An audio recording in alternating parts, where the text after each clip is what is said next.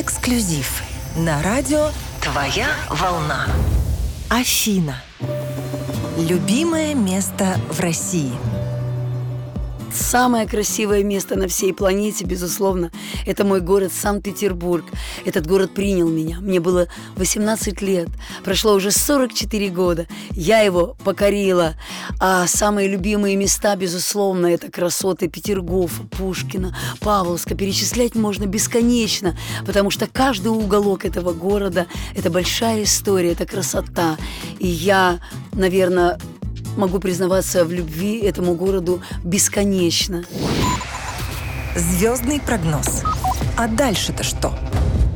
А дальше будет все хорошо.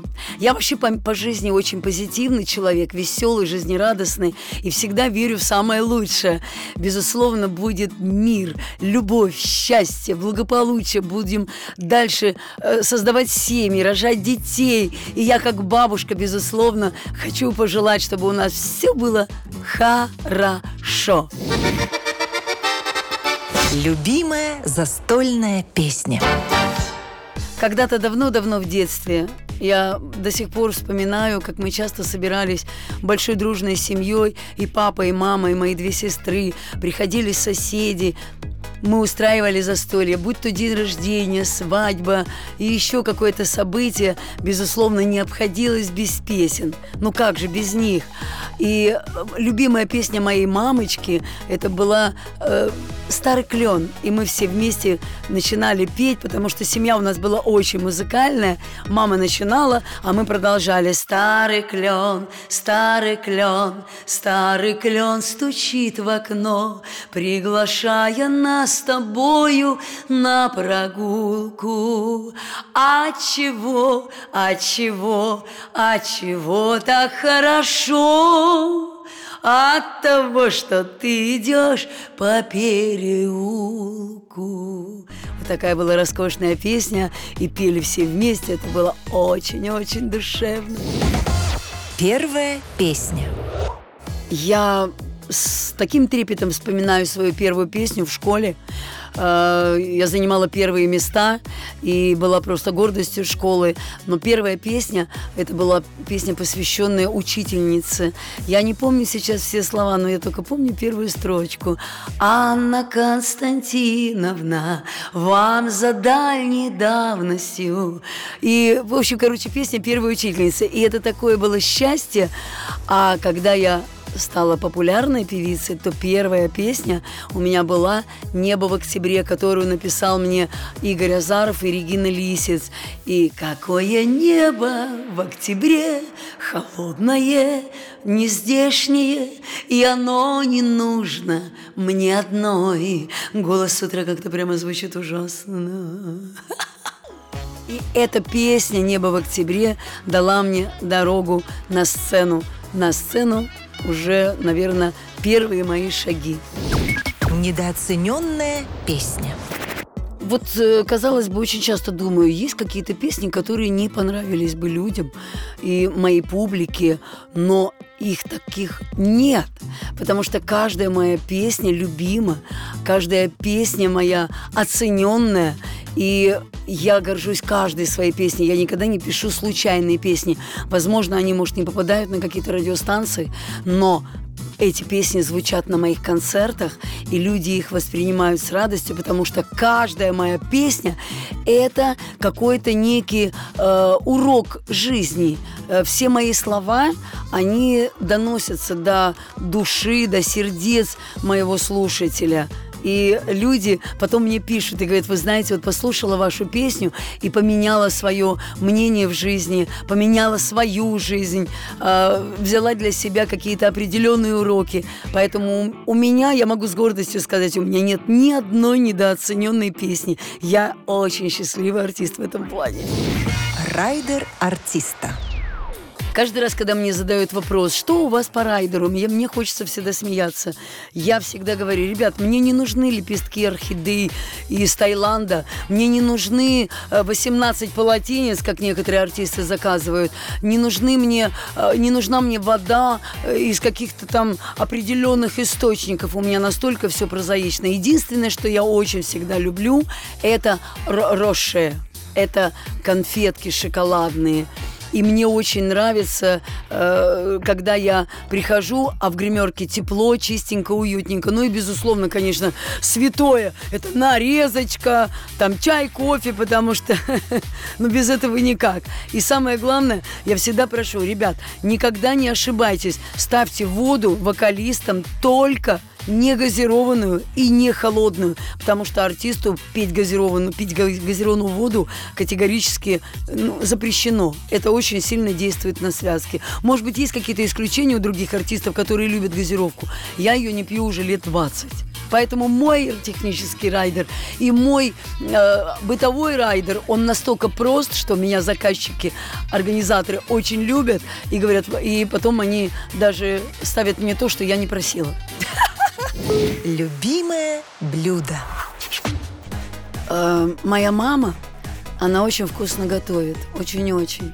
Ей 85 лет, она сейчас уже немножко забывает все, но по детству я вспоминаю, как она, вот самое любимое мое блюдо из ее репертуара, можно так сказать, аджав сандал э, южное блюдо. Я не могу сказать, что оно чисто греческое, но тем не менее ее готовят все. Но тем не менее, как готовила и готовит ее его мама, это, наверное, самое вкусное. Когда вы берете, пережариваете на подсолнечном, но чаще всего мы на оливковом жарим, как настоящие греки, мы пережариваем лучок, потом бросаем туда мелкие кусочки любого мяса, курочки. Ну, я всегда беру курочку. Потом, когда оно приняло такой розовый румянец, мы туда бросаем бакла... картошечку. Картошечка тушится, потом через 5 минут баклажаны, потому что они очень быстро доходят. Туда добавляем э, болгарский перчик, потом сверху помидорчики, чесночок мелко нарубленный, и сверху уже много-много зелени, э, чиз, э, кинза, обязательно кинза, укроп, петрушечка. Это вот если вы ждете гостей, и на, они приедут к вам там буквально через 20-30 минут. Это самое быстрое и самое вкусное блюдо. Можно без мяса просто такую приправочку, как э, без мяса вот это вот этот аджаб-сандал. Он идет и как мясное блюдо, и как овощное рагу. Вот так. Вот. И это, м-м, господи, я говорю, у меня уже слюнки. Сейчас приеду домой и обязательно этого приготовлю. Первые деньги. Мои первые деньги, Афида, мои первые деньги. Я была школьницей. И как-то один раз я в один, э, ну вы же понимаете, город Сухуми, южный курорт, э, санатории, и я случайно попала в санаторий и спела песни. И мне э, директор санатория сказал, Афиночка, ты не хочешь у нас поработать? А я была в восьмом классе, мама с папой меня категорически никуда не отпускали, и они договорились с родителями, что они после выступления будут меня встречать, забирать. И я помню, я спела и получила что-то около Ой, дай бог под памяти, по тем, по тем временам что-то около 5 рублей. Ну, что может потратить девочка в восьмом классе, которая получила 5, э, тысяч, 5 рублей? Безусловно, я поехала, накупила там, э, по-моему, футбол или... Я не помню четко сумму в те времена. Вы представляете, это был 70... Божечки святые, это был по 73-й год, кошмар. И тогда я купила себе красивую-красивую кофточку, как сейчас это помню. И это были первые мои деньги. Это было так, так я так гордилась собой, что я заработала в восьмом классе свои собственные деньги. Семейный бюджет. Опять же, углубляюсь в свое детство. Мне так приятно это все вспоминать, потому что у меня была семья. К сожалению, папочки нет, старшей сестры нет, но воспоминания остались. И у нас в семье всегда было так. Папа зарабатывал, мама тоже зарабатывала, но папа зарабатывал и все отдавал маме. Вообще все. И мамочка уже распределяла бюджет, потому что папа говорил, мужчине не нужны деньги – если нормальная, умная, хорошая жена, и она правильно распоряжается э, деньгами, то ей можно доверять. Поэтому мамочка все распределяла. Если папе нужны были какие-то деньги, он подходил и говорил, Олечка, дай мне там вот деньги на то-то, на то-то, на то-то. Вот. И мамочка давала. Я сейчас на данный момент, к сожалению, без семьи. Ну, в плане второй половины у меня нет, поэтому я достаточно э, самодостаточный человек, но я не транжир. Я транжир, знаете, в чем? Я, скорее всего, наверное, потрачу лишние деньги на песни, на концертные на наряды, на прически, на, э, на снятие клипа, но никак не на там очередную какую-то вещичку, там 15 туфель, 35 платьев. Э, вот, ну, я, я, я абсолютный артист, а не коммерсант и абсолютно не шмоточник. Поэтому у меня все распределено. Мне проще потратить еще эти деньги на что сделать приятное что-то дочке, а в очередной раз купить что-то своей внученьке. Поэтому э, у меня все хорошо, и, э, как, знаете, говорят у нас э, в советские времена, э, э, я прагмат, и я всегда храню денежку на черный день. Не дай бог, чтобы он когда-то наступил, но, знаете, в наше время все непредсказуемо, поэтому я, я всегда э, наготове чтобы у меня всегда была доп- дополнительная сумма, которая меня всегда выручит. У меня нет такого, что я прям все растратила, и мне там от зарплаты до зарплаты. Вот, как-то так. Как выйти из конфликтной ситуации? Не люблю вообще конфликты. И слово конфликт для меня это, в общем-то, какое-то слово паразит. Когда кто-то меня вызывает на конфликт, у меня один принцип. Даже когда с мужьями своими расходилась, я не скандалила, я не делила имущество, я не говорила там друзьям, э, тем приятелям, с которыми я конфликтов, которые хотели со мной конфликта. Я не выясняю отношения, я тихо, молча ухожу. Человек начинает мне писать, мол, почему ты мне не отвечаешь, почему ты мне не пишешь, «А что случилось, чем я тебя обидел. И если человек не понимает, то я вижу, не вижу смысла объяснять. Я просто исчезаю из жизни человека. Я не люблю конфликты, и я никогда не конфликтую. Я просто тихо, молча ухожу. Потому что я считаю, что тратить свои силы, нервы э, на человека, который не, который позволил создаться этому конфликту, ему бессмысленно что-то объяснять. Надо просто идти дальше, очищаться от тех ненужностей, потому что вместо этого конфликтного человека тебе Боженька пошлет настоящих хороших людей, добрых и очень, э, очень солнечных, таких как я. Черты характера, от которых лучше избавиться. Если быть предельно честным, у меня нет тех качеств, о которых я бы могла сказать, что я хочу от них избавиться. Иногда, конечно, бывают моменты, когда я понимаю, что люди злоупотребляют моим доверием, моей добротой, но я не хотела бы от них избавиться. Потому что я, если я почувствовала, что человек меня использовал, я опять же повторюсь, я избавляюсь от таких людей, но никогда не перестану быть доброй, отзывчивой и делать людям добро. Потому что так меня воспитывали люди мои, мои родители, мама с папой. И э, отходить от своих вот этих порядочных принципов я не собираюсь. В общем, ну, наверное, вот так получился такой положительный персонаж, но я не хочу избавляться ни от каких своих качеств. Потому что э, сказать, что я там э, скандальная, там капризная, да нету во мне такого. Ну вот э, хоть верьте, хоть нет. Ну вот я вот такая. Принимайте меня такой, какая я есть. Спасибо. Вот это поворот! Событие, круто изменившее жизнь. Да уж, вот это действительно был поворот в моей жизни, когда я разошлась со своим Господи, даже называть его не хочу, потому что у меня было три брака, и два были потрясающие, и просто закончилась любовь. А вот с первым, который отец моего ребенка, я всегда говорю, что вот э, в суе даже не хочу произносить, но Благодаря этому разводу я вышла из зала суда, я плакала, потому что я не понимала, как я... Не потому что я разошлась, господи, я была очень сильная всегда. А что я скажу родителям? Для меня это была трагедия. А в те времена, 89-й год, разведенка, да еще и с ребенком, все, клеймо. И тут я встречаю своего очень близкого друга, э, дагестанца, и он выскочил из машины, Афина, кто тебя видел? А я говорю, я разошлась. Он говорит, фу, дурочка. И пошли мы, он меня посадил в машину, мы поехали в ресторан. Я выпила бокал шампанского, так как я вообще не пью алкоголь. Я, естественно, окосела, и мы мы пошли, и я такая сижу и говорю, я хочу спеть. Поднимаюсь на сцену к музыкантам и говорю, я хочу спеть. Они говорят, это будет дорого стоить. Я говорю, слушай, не дороже денег, я плачу ему, как сейчас помню, 50 рублей и начинаю петь «Без меня тебе, любимый мой».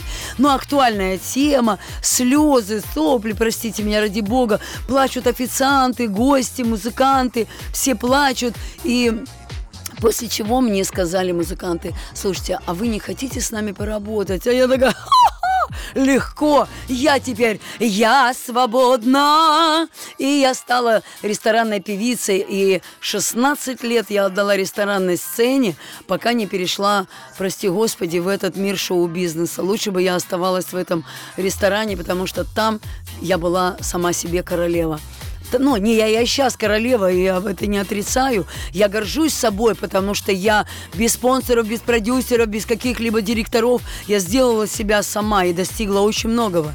А еще один случай, который изменил мою жизнь в корне – я познакомилась с человеком, который научил меня жизни. Мы с ним потом расстались, но я благодарна ему, тому, ему за то, что он помог мне встать на ножки после моего вот этого э, перехода из ресторана в шоу-бизнес. Это был единственный случай в моей жизни, и это был так такой вообще супер переход в новую реальность, в новую жизнь. Я записала песню Игоря Азарова «Регины Лисец». Я сняла клип на эту песню «Небо в октябре». И, безусловно, это был к сожалению, последний случай в моей жизни, когда мне кто-то помог, а, но благодаря этой песне я стала популярна. А потом пришли песни «Сердце напополам», «Ромашки» и прочее. И я круто влилась в шансон. Самое главное в жизни. Самое главное в жизни – это семья.